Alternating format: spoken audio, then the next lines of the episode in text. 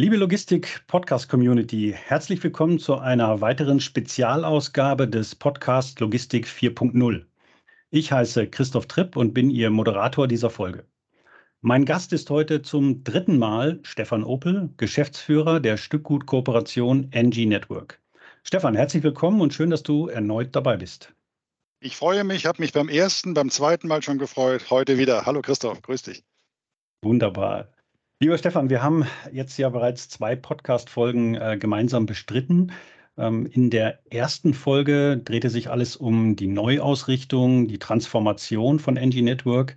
Im letzten Monat haben wir dann über die Struktur eures äh, Stückgutnetzwerkes, über die Gesellschafter, die Partnerunternehmen, vor allen Dingen über die handelnden Menschen und auch den kulturellen Wandel innerhalb von NG Network gesprochen. In unserer heutigen Podcast-Folge wollen wir uns schwerpunktmäßig der operativen Abwicklung in einem Stückgutnetzwerk, den sogenannten Operations, widmen. Wie du siehst an meiner äh, Farbe meines Polohemdes, du erinnerst dich, beim letzten Mal äh, habe ich das grüne Fanshirt für die NG Network angezogen.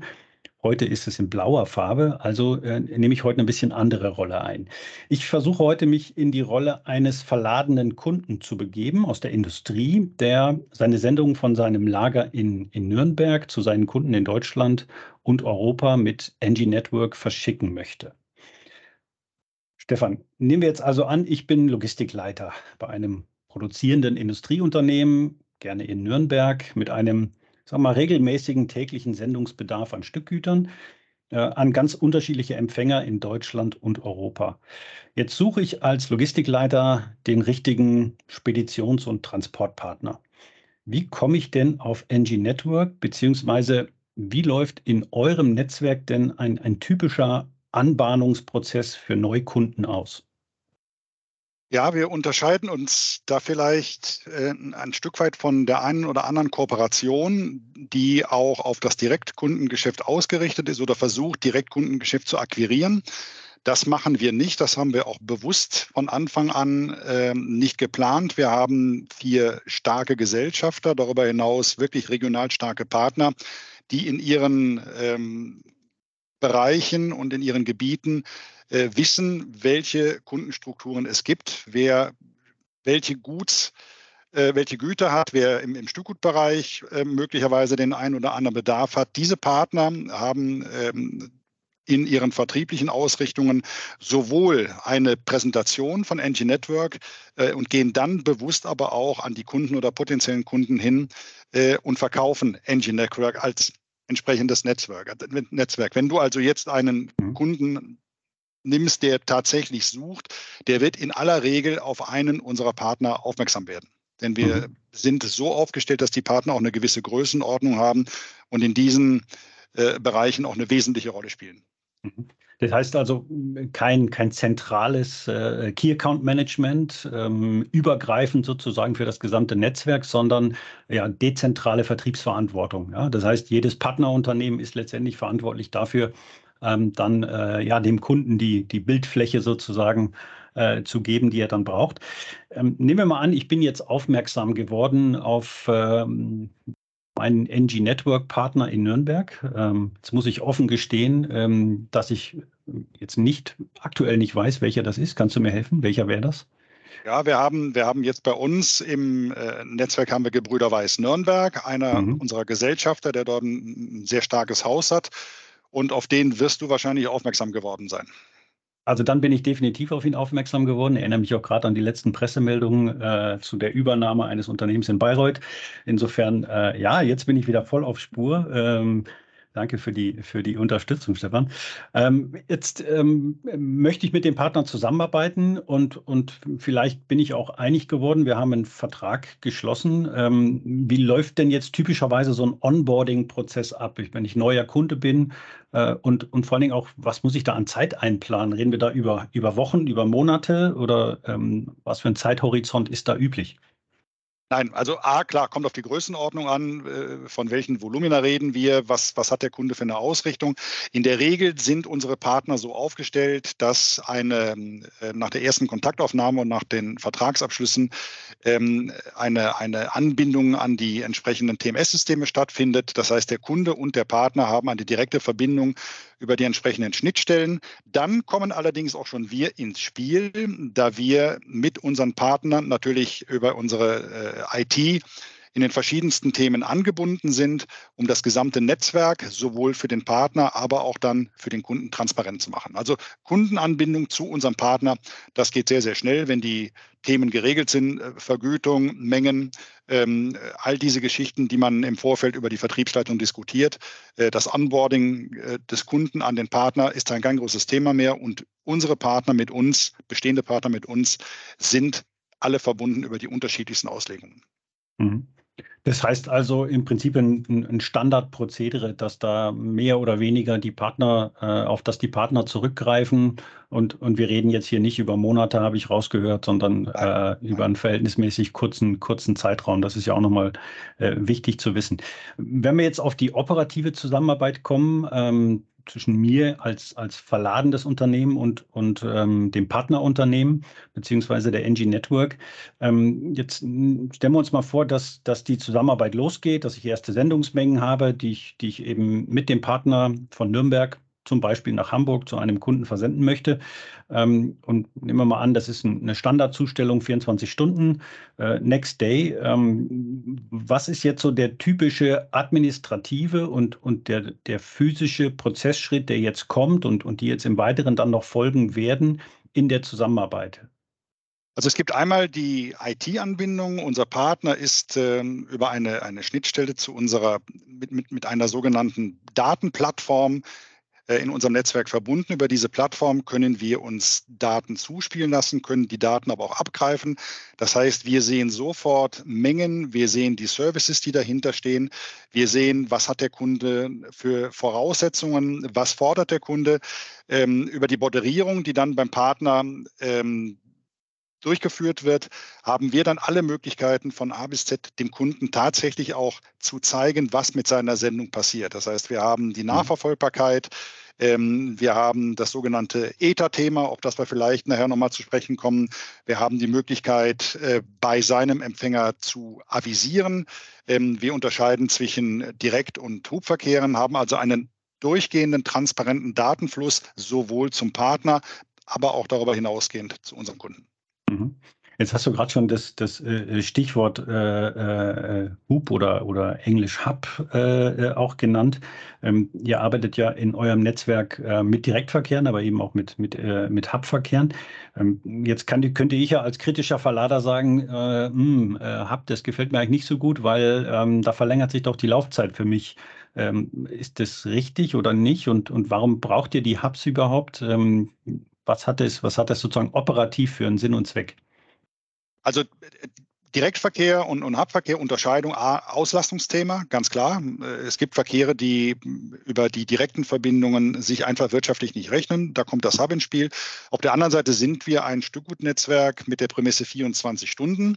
Ähm, wir bieten dem Kunden über unseren Partner natürlich auch gewisse Services an, 10 Uhr Services, 8 Uhr Services, also wirklich auch spezielle Dinge, und auch wenn der Kunde über das Hub verladen wird, ähm, hat er die Sicherheit, dass dieser Service gewährleistet wird. Also da gibt es keine Unterscheidung, indem wir sagen, Hub ist qualitativ schlechter als der Direktverkehr.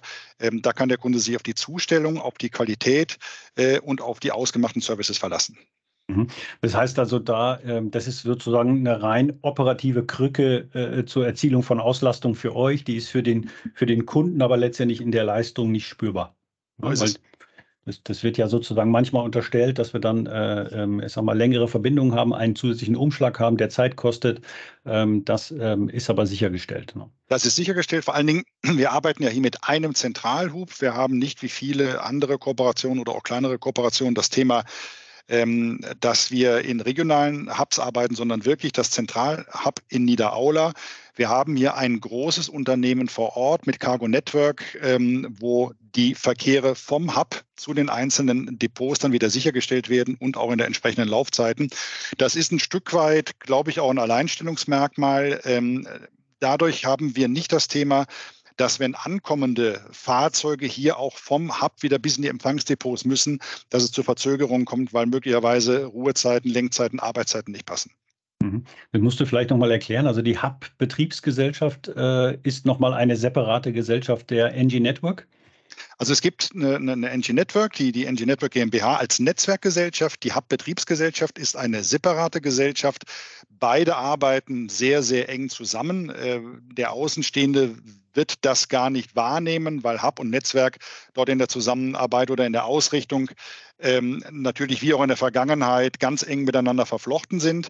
Ähm, und wir haben ein, ein drittes Unternehmen, welches mit uns nichts zu tun hat, wo wir zwar als Gesellschafter agieren, welches mit uns aber in dieser direkten Ausrichtung nichts zu tun hat, welches Fahrzeuge, Wechselbrücken stellt und vom Hub die Verkehre dann in die entsprechenden Depots äh, vornimmt. Okay.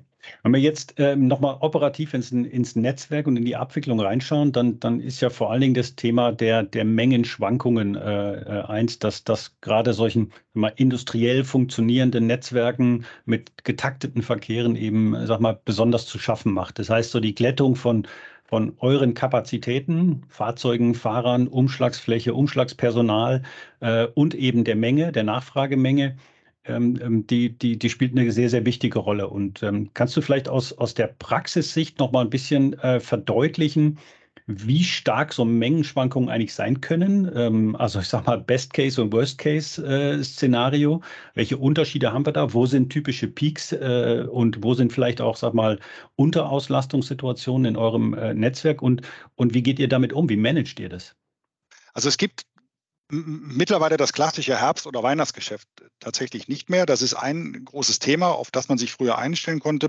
Wir haben im Vergleich zum Vorjahr, wenn man sich die Mengen jetzt im Netzwerk, in, in, in allen Netzwerken ansieht, ähm, um die 10 Prozent weniger. Die, die konjunkturelle Delle trifft uns natürlich dann alle auch. Ähm, wir haben das Ganze äh, so gelöst, dass wir im Bereich der Netzwerke über unsere KI-Steuerung, die wir mittlerweile vollumfänglich ähm, am Laufen haben, A, unseren Partnern einen Forecast liefern. Das heißt, wir sehen auf, auf fünf, sechs, sieben, acht Wochen im Voraus, welche Mengenbewegungen haben wir im Netzwerk. Wir können gleichzeitig dadurch ähm, die Partner unterstützen, indem man sagt, du brauchst möglicherweise weniger Nahverkehr Fuhrpark, du brauchst eine andere Hallenmannschaft, reduzierte oder eben auch eine aufgestockte Hallenmannschaft. Ähm, aber es gibt natürlich auch vertragliche Regelungen, in denen die Partner wissen, ich habe eine, eine Bandbreite von plus minus 20 Prozent, die abgedeckt werden muss. Ähm, durch diese Unterstützung, die wir den Partnern bieten, sind wir natürlich wirtschaftlich ganz anders in der Lage, diese Dinge abzufedern. Das gab es in der Vergangenheit nicht. Da wurde wirklich von heute auf morgen gearbeitet. Äh, die Mengen äh, wurden reduziert. Wenn die, die Delle sich abgezeichnet hat, dauerte es noch Tage, zum Teil auch Wochen, um eine Mannschaft zu reduzieren oder auch äh, den Fuhrpark abzubauen. Das haben wir so nicht mehr. Wobei wir im Hub-Bereich natürlich eine, eine, Standardmannschaft in einer gewissen Größenordnung immer benötigen, um auch mhm. den, den Service sicherzustellen. Also das muss mhm. man dann schon unterscheiden, was passiert in, in, auf der Netzwerkebene und was passiert im Hub ihr denn schon mal äh, sozusagen eure, eure Prognosen, die ihr dann äh, auch äh, den Partnerunternehmen, Gesellschaftern zur Verfügung stellt und sozusagen die, die eingetretene Menge, habt ihr die äh, schon mal intensiv übereinander gelegt? Also wisst ihr, was ihr sozusagen für, ja. eine, für, für, eine, für einen Fehler letztendlich in der Prognose habt und wie, ja. wie kannst du das quantifizieren oder? Also wir haben in der, in der Prognose, in den Forecasts haben wir über das gesamte Netzwerk eine Abweichung von unter zwei Prozent. Da sind wir sehr, sehr stabil. Wow. Wir haben mhm. auf der anderen Seite haben wir auch unsere Qualitätskennzahlen, die wir dem Partner zur Verfügung stellen und zwar taggenau. Das heißt, wir sehen einerseits, wo hat er Mengen auf der Halle stehen? Hat er Restanten? Warum hat er Restanten? Welche Themen hat er da? Ähm, Sind es Avis-Sendungen, die ein, zwei Tage noch dort stehen bleiben müssen, die nicht zugestellt werden dürfen? Gibt es das Thema Platzmangel? Also wir unterscheiden hier wirklich auf verschiedenen Ebenen, um dem Partner dort auch eine Unterstützung bieten zu können. Das zeigt dann aber auch ganz klar, äh, wo möglicherweise Fehler liegen. Liegen die Fehler beim Kunden, weil er einfach falsche Mengen äh, dem, dem Partner zur Verfügung stellt oder angemeldet hat? Oder liegen die Fehler auch beim Partner selbst, ähm, weil die Mannschaft nicht passt, weil die, die, die Fuhrparkauslastung äh, nicht passt, weil, weil zu wenig Fahrzeuge im Einsatz sind? Ähm, und diese Unterstützung, die wir ihm durch unsere Tools da bieten, glätten also dieses Thema massiv. Ganz mhm. massiv. Mhm. Wir haben jetzt in den letzten 14 Tagen die Qualitätskennzahlen und auch das Thema Restantenmanagement ans Laufen gebracht. Und es ist schon erstaunlich, wie genau wir diese Dinge dann monitoren können und wie stark auch die Unterstützung in Richtung der Partner dann gegeben ist. Mhm. Kann man sozusagen so eine, so eine, eine Regel ableiten, ähm, dass man sagt, also diejenigen, die äh, sozusagen sehr eng an euren Prognosen arbeiten und die besonders intensiv wahrnehmen, die, die schaffen es, eine höhere Qualität zu halten und oder andersrum formuliert, gibt es noch hm, Partnerunternehmen, die sagen, die, die Prognosen, da verlasse ich mich nicht drauf, ich verlasse mich auf mein eigenes Bauchgefühl. Äh, das, ist, das ist besser als das, was die in der Zentrale machen? Nee, das, das haben wir tatsächlich nicht mehr. Ähm, es gibt eine ganz klare Prämisse. Die Betriebe haben sich mit diesen Themen auseinanderzusetzen. Ähm, und die Partner werden auch von uns proaktiv angesprochen. Also wir, wir sehen, welcher Partner wie oft zugreift, auch mhm. auf welches Tool.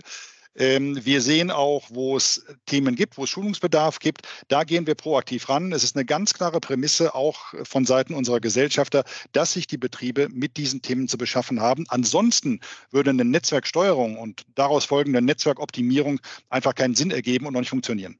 Mhm, mh.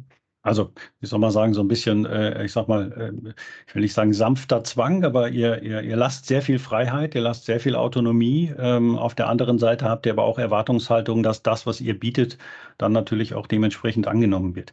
Ähm, ja, let, nochmal, let, ja. letztendlich, Christoph, darf man eins nicht vergessen, es, es handelt sich ja tatsächlich um eine Unterstützung. Wir bauen ja jetzt keinen Druck auf, um die Betriebe zu ärgern. Es handelt sich ja um eine Unterstützung, die sich sowohl wirtschaftlich, aber auch prozessual da niederschlägt. Mhm. Vielleicht nochmal ein Thema rausgegriffen, Stefan, ähm, das ja für das ganze Thema Management von Schwankungen und Glättung äh, schon auch eine wichtige Rolle spielt. Ähm, das ist das ganze Thema der, der äh, Transportpartner, ähm, manche sagen auch Subunternehmer, was, was ja dann schon eher immer sehr schnell so, ein, sag mal, so eine, negative Gemengelage und Gefühlslage in einem auslöst. wenn wir die Transportpartner nochmal genauer anschauen, welche Rolle spielen denn externe Transportpartner äh, Im gesamten Netzwerk der NG Network hast du da einen, einen Überblick, dass du sagst, dass ähm, die 90 Prozent unserer Transporte werden von äh, Transportpartnern abgewickelt äh, oder vielleicht sind es sogar 99 Prozent oder sind vielleicht nur 70 Prozent. Also welche Rolle spielen die für euch? Wie wichtig sind die? Und, und ähm, ja, wie ist auch das Zusammenspiel mit den Transportpartnern? Also bei, bei 60, 70 Prozent pendelt sich das ganze Thema ein, dass man wirklich mit Partnern zusammenarbeitet. Ähm, der Rest läuft auch vielfach dann über den eigenen Fuhrpark. Der eigene Fuhrpark, sowohl im Fernverkehrsbereich als auch im Nahverkehrsbereich, wird in vielen ähm, Partnerbetrieben wieder aufgebaut, einfach um auch nochmals ein Stück weit andere Bindung herzustellen. Also wirklich die ähm, die Leute ganz anders führen zu können. Aber nach wie vor brauchst du natürlich einen großen Anteil an Fremdfuhrpark, an, an sogenannten Subunternehmern, wobei wir hier natürlich im Netzwerk wenig mit Spotmarktunternehmern arbeiten. A, weil wir auf das Wechselbrückenthema äh, fixiert sind. Mhm.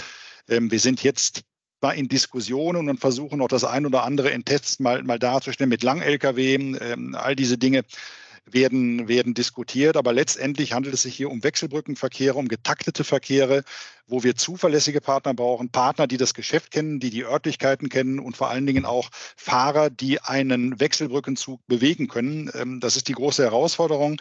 Äh, Fahrer grundsätzlich zu bekommen, ist schwierig und für einen Wechselbrückenzug natürlich nochmals deutlich schwieriger. Insofern macht es durchaus Sinn und ist schon fast ja, gar nicht anders äh, darstellbar, wirklich mit, mit festen Unternehmen, mit festen Fahrern zu arbeiten, äh, auf die man sich verlassen kann. Mhm. Wo, wo, drückt der Schuh denn am meisten? Ist es eher im Fernverkehr oder eher im Nahverkehr? Was würdest du sagen? Das Thema Nahverkehr äh, ist schon ähm, eine schwierige Situation. Wir merken, ähm, dass die, die jungen Leute, die sich für den Nahverkehr als Fahrer interessieren, durchaus bereit sind, dort einzusteigen. Aber das Thema äh, Fahrer im Nahverkehr auch vom, von der Reputation ist nochmals deutlich negativer behaftet als der, der klassische Fernfahrer. Ähm, und dadurch, dass der Nahverkehrsfahrer oder die Nahverkehrsfahrerin natürlich auch mit dem äh, Endkunden häufig in Kontakt kommt in der Zustellung und sich das ein oder andere dann auch anhören muss, wenn äh, mhm. die Verkehrsverhältnisse nicht passen, äh, wenn man mit dem Fahrzeug vielleicht nicht so parken kann, wie man es möchte, ist das schon eine schwierige Geschichte. Also das, das Thema Nahverkehr drückt uns alle. Mhm. Wobei, mhm. wobei die Fahrerthematik grundsätzlich natürlich eine, eine mhm. herausfordernde Situation jetzt ist. Ne? Macht ihr denn zentral irgendwas in dem Thema äh, Fahrer, Fahrerausbildung oder ist das wirklich ein Thema, das dezentral bei den Betrieben liegt? Also wir haben in unserer Ausschussarbeit das Thema auf dem Schirm. Wir haben auch im Moment oder es läuft im Moment äh, eine Diskussion ähm, dass man möglicherweise sich auch jetzt mit dem Thema Fahrerakademie nochmals mhm. beschäftigen muss, um, um zentral diese Dinge zu steuern. Ähm, aber das ist natürlich ein Prozess, den du jetzt nicht innerhalb von drei Tagen ans Laufen bringst. Es gibt mhm. gewisse Strukturen, auch bei den, bei den Partnerunternehmen äh, in den einzelnen Niederlassungen. Und ähm, dieses Thema aufzubauen, heißt auch, dass wir aus der Zentrale natürlich Personal zur Verfügung stellen müssen, welches schult, welches auch die, mhm. ähm, die, die Fahrer begleitet, welches dann auch in der Lage ist, ähm, durchgehend für Nachschub zu sorgen. Und ähm, da sind wir noch nicht so ganz klar, wie die Zukunft sich entwickeln wird. Ähm, auf der anderen Seite wissen wir nicht, was passiert am Markt. Wie gesagt, wir haben circa 10 Prozent weniger Menge jetzt aktuell. Das eine oder andere entspannt sich dann, aber das ist tatsächlich ein Thema. Wir, wir brauchen einfach eine mhm. Stabilität in diesem Bereich äh, und wir, wir versuchen grundsätzlich auch ähm, das Thema Fahrer als, als attraktiven Beruf nochmals nach vorne zu schieben. Ähm, aber wenn man dann liest, was zum Teil passiert, Stichwort Gräfenhausen, äh, dann fällt uns sowas natürlich immer wieder auf die Füße. Ne? Mhm. Ja, sehr schwierige Situation, ähm, absolut. Ähm, da, da kannst du dich wahrscheinlich, kann, könnt ihr euch alle die Hände geben, glaube ich, ne? Ja, weil das geht das vermutlich, so. äh, vermutlich allen so, das ist so. Ähm, jetzt komme ich nochmal zurück, ich gehe jetzt nochmal wieder in mein, mein blaues Polohemd, in mein Kundenhemd rein. Ähm, als, als Verladerkunde interessiert mich ja letztendlich dann, ob, ob meine Sendung, die ich ähm, mit, mit eurem Partner von Nürnberg nach Hamburg ähm, geschickt habe, ob das die, interessiert mich, dass die wohlbehalten angekommen ist, schadenfrei und, ähm, und natürlich auch äh, in, der, in der versprochenen Zeit angekommen ist. Ähm, du hast vorhin schon mal das Thema äh, Tracking, Tracing angesprochen und auch äh, ETA, Estimated Time of Arrival, also die ja, die voraussichtliche Ankunftszeit, eine dynamische Prognose der Ankunftszeit. Ähm, wie, wie stellt ihr das sicher und, und was gibt ihr dem Kunden mir an die Hand, ähm, dass sowohl ich als auch der Empfänger im Prinzip jederzeit den Status seiner Sendung kennt und vor allen Dingen auch dann informiert wird, ähm, ja, wenn es zu einem, man, zu einem Negativ-Event kommt, also zu irgendeiner äh, zeitlichen Verzögerung, die ja für den Empfänger wenn er denn wirklich dringend auf die Ware wartet und seine Produktion danach auslastet oder seine Abwicklung äh, im Handelslager äh, danach plant, ja schon sehr, sehr wichtig ist. Wir haben ein eigenes Ether-Tool entwickelt. Ähm, dieses Ether-Tool ist über unsere ähm, Datenplattform an jeden Partner angebunden. Der Partner kann, und da können wir zweigleisig fahren, kann entweder diese Etherzeiten an den Kunden weitergeben. Wir können diese Etherzeiten, wenn gewünscht, an den Kunden weitergeben. Wir haben aber auch Partner, die dann über ihr eigenes TMS-System die Etherzeiten dann dort äh, an den Kunden lossieren. Wir informieren den Kunden bei Verzögerungen. Ähm, wir haben auf der anderen Seite gleichzeitig hier auch ähm, Fixtermine, Uhrzeittermine, die entsprechend dann auch getaktet werden. Aber der Kunde ist in der Lage, sowohl über den Partner als auch über unser Portal, über unser Tool ähm, zu sehen, was mit seiner Sendung passiert. Mhm. Also nehmen wir jetzt mal an, mein, mein Kunde, also der Empfänger am Ende in Hamburg, äh, sieht, dass die Ware jetzt äh, aus welchem Grund auch immer zwei Stunden später kommt als, äh, als ursprünglich avisiert. Was macht er? Also was passiert dann in so einem Fall, wenn, wenn möglicherweise der Fahrer äh, ja, hoffentlich nicht einen Unfall oder einen Reifenschaden oder ähm, äh, eine BAG-Kontrolle hat oder im Stau steht, was auch immer. Ähm, was, was kann ich dann machen oder was kann der Empfänger dann machen? Also man, man muss unterscheiden. Ähm, ist es eine Standardsendung, ähm, dann kann es durchaus sein, dass diese Zeit unkritisch ist, möglicherweise dann auch ähm, ich will nicht sagen zu spät kommt, aber auch gar kein Zeitfenster hat, dass man eine, eine, eine, eine Ankunftszeit hat im, im Rahmen von zwei bis vier Stunden mhm. Zeitfenster, aber es gibt halt die, die zeitkritischen äh, Termine, die Avissendungen oder die Uhrzeitservices, die werden bewusst so disponiert, ähm, dass man vielfach auch bei, bei einem möglichen Stau, bei einem Hindernis noch in der Lage ist, das Fahrzeug anders zu disponieren. Diese Sendungen kosten den Kunden mehr Geld. Diese Sendungen ähm, sind für den Kunden auch möglicherweise mit einer ganz anderen Haftungsfrage ähm, hinterlegt. Das heißt, hier achten unsere Disponenten natürlich drauf und dadurch, dass wir die Etherzeiten äh, permanent abrufen und auch über den Fahrer, der diese äh, Ankunftszeiten ja eingibt, ähm, immer wieder sehen können, wie verhält sich die Tour, ähm, kommt es einer, zu einer Verzögerung oder sind wir in der Lage, eine Tour anders zu disponieren, sind wir hier in diesen zeitkritischen Themen sehr sauber unterwegs. Mhm. Mhm. Also das heißt, ich habe ich hab immer irgendein Einfallstor, eine Möglichkeit. Entweder werde ich aktiv informiert äh, ähm, oder ich habe einen Ansprechpartner dann typischerweise eben, wahrscheinlich in dem Fall dann in Nürnberg, ne, ähm, der mir zur Verfügung steht und der dann den Prozess sozusagen anstoßen kann. Ähm, der, der letzte Schritt am Ende äh, ist ja dann der, der, der, äh, der mir dann finanziell wehtut, für euch aber dann schön ist. Äh, also irgendwann ähm, ähm geht es ums Geld und die Rechnungsstellung beziehungsweise die Gutschriftenerstellung. Ähm, für diejenigen, die das Geschäft jetzt so von innen nicht kennen, kannst du noch mal ein paar Worte dazu sagen, wie, wie läuft sowas typischerweise ab? Gibt es eine Abrechnung auf Monatsbasis? Gibt es äh, ähm, eine, eine, eine Gutschrifterstellung? Äh, wie, wie funktioniert das? Also der, der Kunde selbst rechnet mit dem Partner ab, da gibt es einen, Preis, einen Tarif, wie auch immer. Wir im Netzwerk zwischen unseren Partnern haben einen sogenannten Zustelltarif. Dieser Zustelltarif, der wird geklärt, der wird einmal im Monat geklärt. Wir als Netzwerkgeber klären die Kosten, klären die entsprechenden Vergütungen und die Summen werden dann an die Partner über uns äh, überwiesen. Es gibt äh, klassische SEPA-Mandate. Das heißt, es läuft hier keine manuelle Rechnung mehr. Ähm, es gibt eine Auflistung an die einzelnen Partner, wo dann äh, auf Basis des, des, des Tarifes dieses Clearing dargestellt wird. Und das wird einmal im Monat läuft der gesamte Clearinglauf für unser Netzwerk. Äh, und das ist schon eine deutliche Vereinfachung, wenn man sich überlegt, was da vor Jahren an, an, hm. äh, an manuellem Aufwand nötig war. Mhm. Das war äh, so in meiner Wahrnehmung so eines der ersten großen administrativen Themen, die in die Zentralen gewandert sind.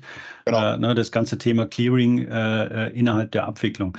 Ähm, vielleicht noch ein Thema dazu. Wie, wie ist es mit dem Thema äh, Palettentausch? Äh, da haben wir ja auch ja, immer, immer wieder hört man immer wieder, dass es, dass es Ärger gibt und, und dass, dass es unter Umständen ähm, die, die Unternehmen sehr viel Geld kostet. Kannst du dazu noch mal ein bisschen was sagen? Das kostet viel Geld. Vor allen Dingen bei der B2C-Zustellung ist das ein riesengroßes Thema. Aktuell beschäftigen wir uns damit, dass wirklich beim oder im B2C-Bereich äh, ein Palettentausch nicht mehr stattfindet ähm, und dass die Palette auch äh, später nicht mehr geholt wird. Hier müssen jetzt auch unsere Vertriebsleute mit den Auftraggebern sprechen, aber es macht keinen Sinn, wenn jemand eine Palette mit äh, Steinen bekommt und nach drei Wochen ähm, steht dann ein Haufen nasses Holz, die dann wieder geholt werden muss, das so darzustellen, das behindert den Prozess, das kostet Geld. Du hast eine hohe Abschreibungsquote in dem Bereich. Dieses Thema gehen wir jetzt aktiv an. Äh, auf der anderen Seite wird aber auch das Thema Palette über unser Clearing abgewickelt. Es gibt ein sogenanntes mhm. Palettenclearing. Ähm, das ist eine ganz saubere Sache, wo jeder auch nachvollziehen kann, wo er gerade steht. Ähm, aber wenn man sich vorstellt, dass in den Netzwerken zwischen 10 und 15 Prozent im B2C-Bereich gearbeitet wird, da muss man hier irgendwo auch eine Regel vorschieben. Mhm, mhm. Ja, natürlich ein, ein, ein, mal, ein ärgerliches Thema, äh, aber, aber auch eins, das vermutlich sehr stark sag mal, zentral gesteuert werden muss. Ja. ja. Vielleicht äh, zuletzt nochmal ähm, auch ein bisschen ein Blick äh, oder ein Versuch eines Blickes in die, in die Zukunft der Operations. Jetzt ähm, hat ja sowohl NG Network als auch ähm, einige eurer äh, Marktbegleiter ähm, sich ja schon intensive Gedanken darüber gemacht, wo man jetzt Automatisierung, Digitalisierung ähm, irgendwo nochmal in den Operations einsetzen kann, insbesondere immer mit dem Fokus, Produktivitäten zu steigern, Leistungssteigerungen, Kostensenkungen herbeizuführen. Und, und das Spektrum ist riesengroß. Ähm, die, ich glaube, wir haben mal in einer der äh, ersten Folgen haben wir über über das Thema haben wir mal angeschnitten, die automatische Disposition im Nahverkehr beispielsweise. Wir haben auch Beispiele von Unternehmen, die versuchen, äh, die gesamte Stückgutabwicklung quasi über einen digitalen Zwilling äh, äh, abzu, abzudecken und darzustellen.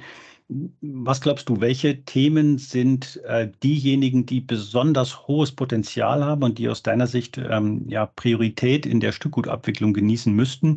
Ähm, und gleich anschließend die Frage dazu, was glaubst du, wo siehst du die größeren Potenziale? Eher in der wirklich physischen Abwicklung, insbesondere im Lager, ähm, oder eher im administrativen Bereich? Wo sind da die ganz großen Hebel, die du siehst? Also ich würde im, im, Lager oder in der Halle anfangen. Ähm, wir haben uns mit dem Thema Robotik beschäftigt. Ähm, welche Möglichkeiten bestehen dort? Da werden von verschiedenen äh, Herstellern Tests gefahren. Wir sind im Bereich des Stückgut, des reinen oder klassischen Stückgutumschlags bei weitem noch nicht so weit, dass wir uns dort mit einer Automatisierung beschäftigen können. Wir sind hier also in keinem äh, Warehouse äh, mit, mit automatischem Hochregal oder, oder Kleinteilelager. Ähm, das funktioniert hier noch nicht. Das, das wird auch noch einige Jahre dauern.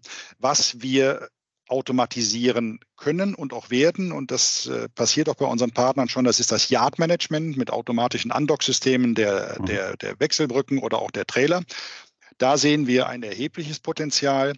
Ähm, in der Administration wird es auf zumindest in Teilbereichen äh, darauf hinauslaufen, dass die Disposition automatisch erfolgt. Wir sind in der Lage, aufgrund der KI-Unterstützung die Dinge so weit nach vorne zu treiben, ähm, dass wir hier enorme Fortschritte jetzt schon aufzeigen können.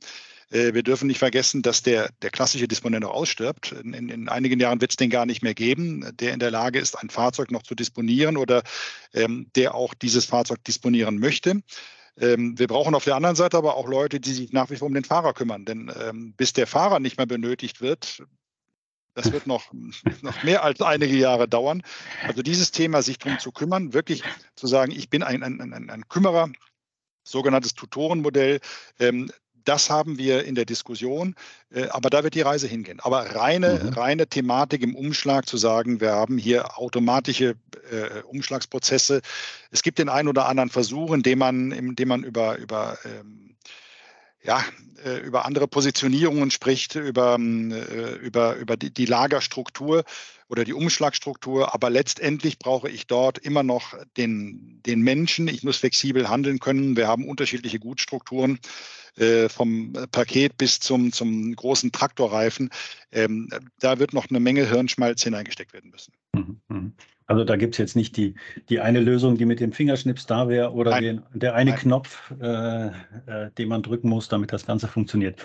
Stefan, eine letzte Frage. Ähm, ich erinnere mich in unserem ersten Podcast, ähm, als wir über den Transformationsprozess von NG Network gesprochen haben und auch über die Neuausrichtung der Marke.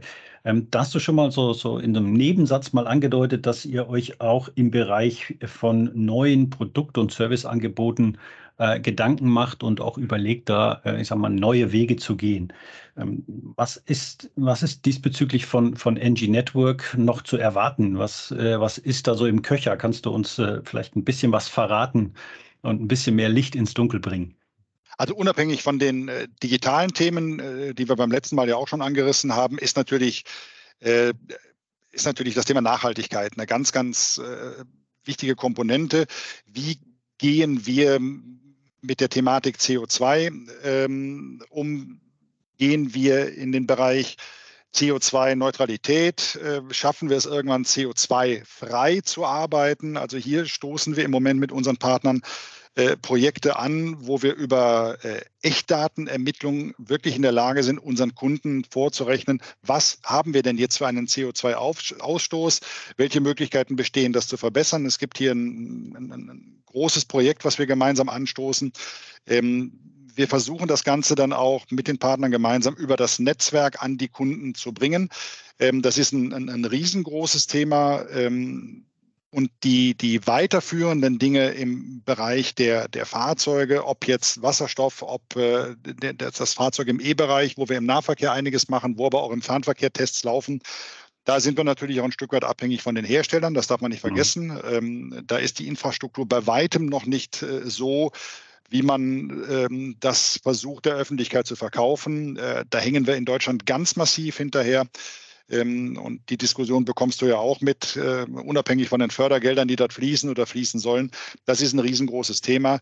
Aber da gibt es einfach noch äh, gewisse Abhängigkeiten, wobei wir dort trotz allem mit unseren, mit unseren Gesellschaftern äh, glaube ich, federführend unterwegs sind und jeder diese Themen auch äh, ganz vorne auf der Tagesordnung hat. Aber wir mhm. sind nicht in der Lage, diese Dinge so zu steuern, ohne ähm, dass wir an, an gewisse Grenzen kommen aufgrund der Abhängigkeiten zu, zu Lieferanten, zur, zur Infrastruktur, zum Staat, wie auch immer. Mhm. Gibt es neben den, sag ich mal, Green Services, gibt es äh, äh, sonst noch äh, Ideen, Ansätze, Gedankenspiele ähm, zu, zu ähm, neuen Serviceangeboten oder neuen Geschäftsmodellen, die, die, ihr, die ihr so äh, mal andenkt?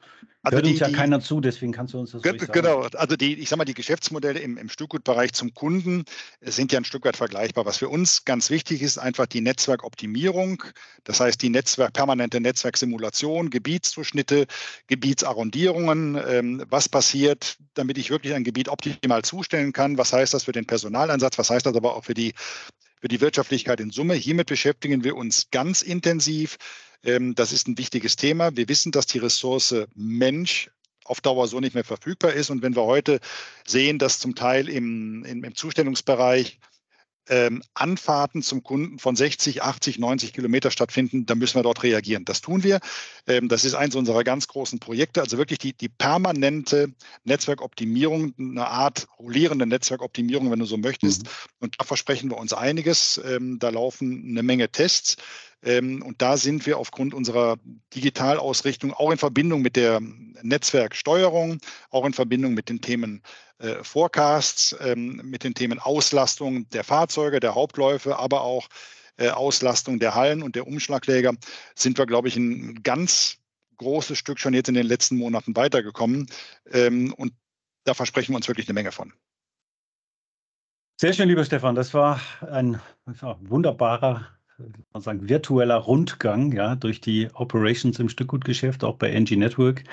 Ähm, ich denke, äh, alle, die jetzt äh, zugehört haben, haben gesehen, dass ja doch viel, viel mehr Komplexität und Aufwand ähm, ja, hinter so einem doch recht einfachen, äh, vermeintlich einfachen Versand äh, von Sammelgut äh, steht. Ja, das, äh, glaube ich, ist den, ist den wenigsten, glaube ich, vorher deutlich gewesen oder den Branchenexperten natürlich schon, aber den eher Außenstehenden, die das eher aus Kundensicht betrachten, vielleicht eher weniger. Ähm, ja, als, als zufriedener Kunde, Stefan, werden wir uns natürlich widersprechen, davon gehe ich aus. Ähm, danke dir jetzt nochmal für deine Zeit, ähm, auch jetzt hier beim dritten Mal. Und äh, ja, wir schauen äh, und ich denke, wir werden uns widersprechen. Vielen lieben Dank. Ich danke dir, Christoph. Danke dir. Also, tschüss zusammen. Tschüss.